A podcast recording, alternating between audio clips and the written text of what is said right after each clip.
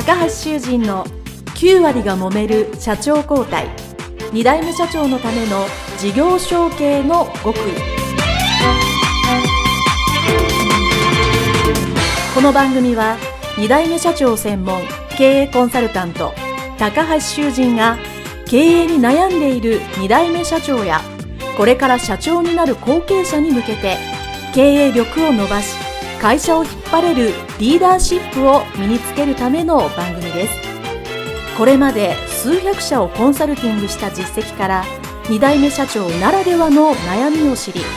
その解決のための独自理論によって2代目社長もまた従業員も幸せに仕事ができることを目指した内容です。皆さんこんにちは。事業承継コンサルタントの高橋修人です。本日は株式会社エンテックス代表取締役社長遠藤様にお越しいただきまして、後編ですね、社長になった後についてのお話をお伺いしたいと思います。よろしくお願いします。よろしくお願いします。えー、前回ですね、えー、前編で、えー、社長になられる前のですね、ご苦労をたくさん聞きまして、あの、えー、まあ、一緒に職人さんと一緒に汗にまみれて、えー、なんていうんですかね、ブロックを積んでいたと いうお話をお聞きしました。あの、まだお聞きになってない方はぜひ前半にですね、あの、聞いていただきたいと思います。で、今日は、えー、そういう中で一緒に作業しながらも、どんどん、えー、徐々にですね、そういうこう管理も打ち合わせとか増えて、要は社長に近づく仕事をされてきて、じゃあいよいよこれから社長になったというようなお話を聞いていきたいと思います。はい。で、えっ、ー、と、もう、えっ、と、社長になられて今何年ぐらい経たれてるんですか？39でついてます5年になりますね。5年ですか。はい、ということは、じゃあその5年前、まあ社長にまあなられた経緯を、え少しお話をいただきたいと思うんですけども、はい。えっと、まあちょっと事前の打ち合わせでお伺いすると、あの、ちょうどお父さんは急にお亡くなりになって、そうですね。はい。あの、急に引き継いだと。いうふうにお聞きしてますけど、ちょっとそのあたりの経緯、はい、話せる部分で結構ですので、お聞きがさせたいと思うんですけど、はいはい、当時どんな状況だったんですかね？えー、っと、癌が発、まあ、発症したということで、はい、まあ、血液のがん、骨肉腫っていう癌だったんですけども、はい、まあ、薬さえあれば、まあ、2年、3年どころか、まあ、10年、20年生きられてる方もいらっしゃいますよっていう病院の先生の話だったんで、まあ、僕も簡単に考えてたんですね。はい、で、まあ、そんなに急になると、悪くなるとは思わなかったんですけども、えー、まあ、その薬がたまたま合わなかったんですけども、はい、で、急に、もう1年経たないうちにも入院生活が始まって、はい、発症から1年半後に亡くなってしまったんですね。あの、ということはこう、やっぱご本人としても急にっていう感じだったんですね。そうですね。あの、だから、社長交代の話は出てはいたんです。うんうんうん、で、実際、えー、っと、40の時に、えっ、と、もともと有限会社エンドブロックっていう名前で会社をやってたんですけども、はい、まあ事業は順調に広がってきてたんで、総合建設業になるためには、やっぱこの社名ではダメだなっていうので、社名変更のところまではうちの、えー、父親もいたんですね。はい、で、社名変更とともに、えっ、ー、と、私の方が代表取締役になって、うちの社長、ああ元父親が、えー、会長に、会長で。えーになったんですけど、表面上は、うちの会長が社長みたいな感じで、まあまあまあまあ、その、ね、皆さんに案内を送ったものの実力権者は会長であって、はい。えー、全く私もその、社長業としてやってるともみんなの段取りをしてるぐらいの番頭ぐらいの勢いだったんですけども、で、亡くなってからは、やっぱりその銀行であったり、はい、えー、会計算であったり、いろんなその金銭的な会社のお金の流れの、うん、ことの打ち合わせが多くなったりとか、その辺からまあ、ちゃんと社長業をやり出したのかな、みたいな実感があるぐらいですかね。じゃあ、あの、まあ、お父さんは亡くなる直前まではそういうまあ、お金の面と、あと、なんか、えー、その他に主にやられてたことってどんなことがある、ありました？仕事の内容で。仕事の内容ではもう完全に現場は任されてたんで、でね、職人の采配と、はい、えー、現場作業から見積もり請求書あたりまでは全て任されてはいたんですけども、はい、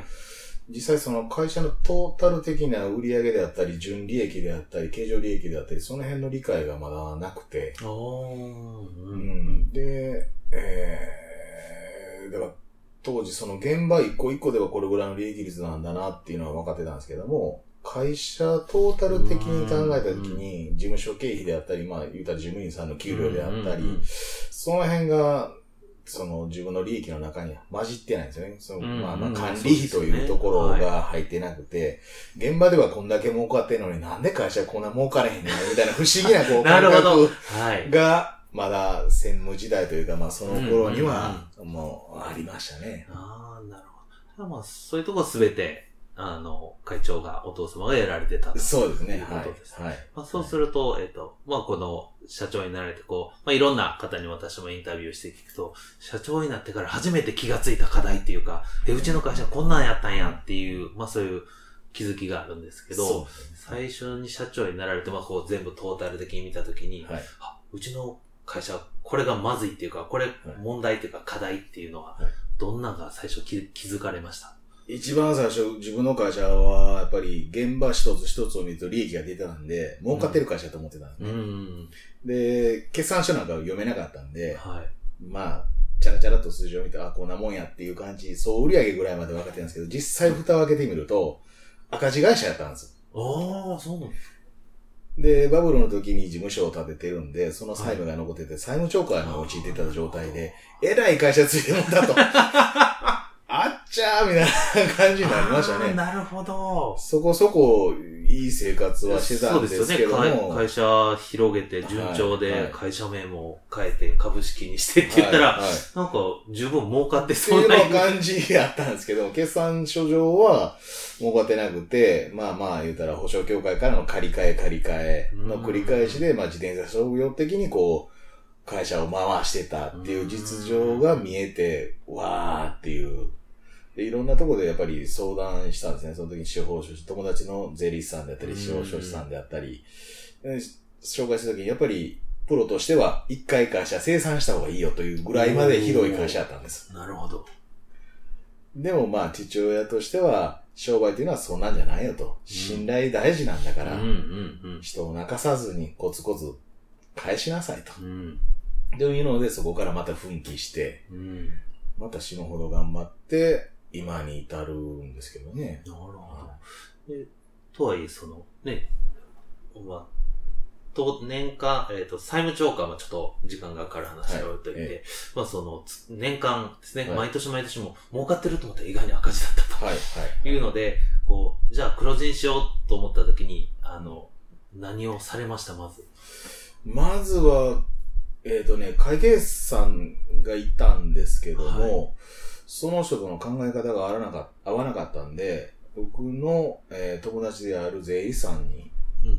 えー変えてもらって、はい。で、毎月の売上から、えー、すべての管理をして、資産を計算して、毎月お金の流れがどういう風になってるかっていうのをうん完全に把握するようにしましなるほど、そのまあ、その税理士さん的に言うと、月次会そうですね計そうですねでちゃんと。どんだけ儲かってるかと。そうですね。毎月必ずチェックして、うんうんそれから、まあ、銀行に対しても、決算書を持っていって、来年の事業計画はこういう風になりますよ。お金の流れはこういう風になりますよ、みたいな。そのお金の流れを完全に把握していったことが、まず勉強でしたね。ああ、そう、素晴らしいですね。月々でね、やっぱその、見えなくて、せーのを飲んで1年出した赤字やったわっていうのでは、ちょっと確かにね、ええ苦しいですからね。月次決算はで月次会計をするっていうのは大切なことだと思います。まあ、まあ、そういうのこう、やっぱ管理をね、しっかりするっていうのは大切だと思います。あとその、まあ、いわゆるその、まあ、業績上げるとか、コストを下げるとか、はい。なんかそういう目に見えた日々の活動の中では、何をこう、重点的にされました？まず今まで会社になかった経営理念であったり、おの作成であったり、えー社員一人一人の目標作成であったり、うん。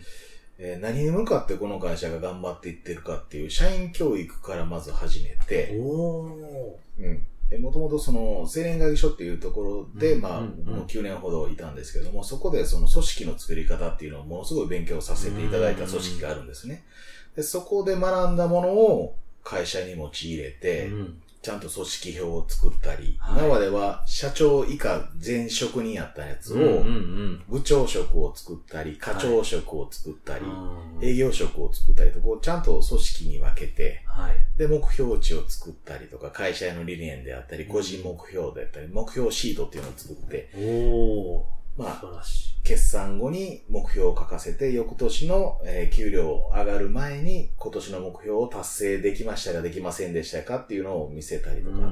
考えさせたりとか、その辺の社員教育であったり、組織の組織づくりをうん特に行いましたね。おー、素晴らしいですね。ちなみにその、まあ、いわゆる組織図をはい作ろうと思った時の社員さんは何人いらっしゃったんですか？当時で14名。14名。はい。うんうんうん確かに14人ぐらいじゃ別にそんな、なくても、なんとなくなんとかなるっちゃなんとかなりますけど、はい。はい。そう、やっぱそう、きちっと作ると、やっぱりそう、皆さんやっぱり変わってきましたか？そうですね。やっぱり部長とか課長になったものは責任感がやっぱ出てきますよね。うん。役職という責任感が出て、で、それこそ昔僕がやり出してた打ち合わせ業務であったり、はいそういう業務を買って出るように、おー。うん、だんだん責任感を持った行動とともに、打ち合わせは、じゃあ僕行ってきますとか、僕にやらせてくださいとか、自主的なことがだいぶ多くなって、現場を完全に任せれるようになりましたね。おー、そうですか。素晴らしいです。あと、その他、こう、今、まあ5年されて、はい。あ当時、こういう課題があって、あ解決できたなと思って、あと何か一つぐらいありますか？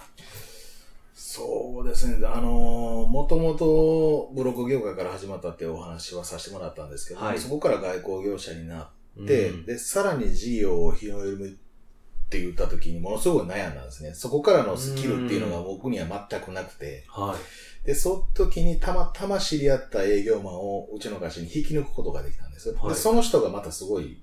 こう、いろんな知識を持ってる人で、うんうんそこからやっぱり波及的に仕事も伸びていったり、はい。うーんが大きかったんで、そこからまあ、えっ、と、僕が建築士持ってたので、建築士事務所登録をしたりとか、うんで、えーうちの嫁さんとか義理の兄貴が持ってた宅建があったんで、うん。えー宅宅取引業を。許可を取ったりとか、いろんなその許可を取ること、まあ資格が大事ですよね。資格を取って許可を出して、そこから営業をかけて仕事を広げていく。うんなかなかそう簡単にはいかないんですけども、うんうんやっぱり、まずは今この日本の中では資格であったり許可であったりというかうんものすごいうるさいんで、うんまずそこは重点的に、えー会社の中で抑えていって、抑えていってというかまあ許可を取って、資格を取って、うんうん基礎を固めてから営業をして、今ようやくこう身になってきて、まあ大きな仕事が舞い込んでくるとうんいう形なんで、なんとかこう軌道には乗り始めたっていう感じになってきてますね。なるほどはいありがとうございます。で、まあこういうふうにですね、まあ5年ですごいいろいろせ活動的にされて、まあ、あの、業績もはい。広がってるとい。いうことでいいなと思うんですけども、はい。まあ、とはいえですね、あの、まあいろいろご苦労されたと思いますが、はい。まあ今振り返って、まあそう会社ついで、まあ最初はね、偉い会社引き継いでもったっておっしゃってましたけど、まあ会社ついでよかったなと思うことは今何ですか？そうですね。やっぱり、社員とものも一緒に前向いて、同じ方向に向かってる幸せ感を感じれる。またこう、社員と一緒に食事会とかもするんですけども、うん。みんなの笑顔を見れて、うん。また今度、社員旅行も年に1回行くんですけども、うん。もうちょっと利益が出ると奥さんとか子供もね、みんなを連れて、みんな、なでこう、仲のいい、まあ仲良しクラブではないですけども、ええ。けじめをつけた中でも、あの、みんなで同じベクトルで同じ方向を迎える会社を作っていきたい。まあまうん。あ、それが今の僕の幸せにもなってますね。はい、ありがとうございます。では、あの、最後の質問で、はい。まあ、もしですね、はい。その会社へ引き継ぐ前の、えー遠藤社長に、まあ、はい。タイムマシーンでも乗って、えー。まあ、戻ったとします。はい。まあその当時、えー10年前でも、15年前でもいいんですけども、はい。その当時の自分、若かりし時の自分にお会いしたら、はい。こう、なんてアドバイスしてあげますか？そうですね。やっぱり、今自分に一番足りない知識であったり、うん資格であったりをもっと若い時につけとけと言いたいですね。いろんな本を読んで知識を深めて、いろんな資格を、まだ頭が柔らかいうちにうん。いっぱい取って武器をいっぱい、はい。自分の武器になるものを、その時は何の役に立つんかわからん資格でも取っとけば、うんうん。事業を何か広げようと思った時に何か絶対役に立つことと思うんでね。必うんず、やっぱり資格であったり勉強をもっとしとけばよかったなって今思いますね。だから、勉強しなさいって言いたい。勉強してるんですね。はいあなるほど。は親じゃないですい。けそど。うお母ちゃんみたいですね。そうですね。はい、ありがとうございました。がとうござい。では、えー株式会社エンテックス、えー遠藤社長に2回にわたってお話をしました。えーどうもありがとうごあざいました。りがとうございました。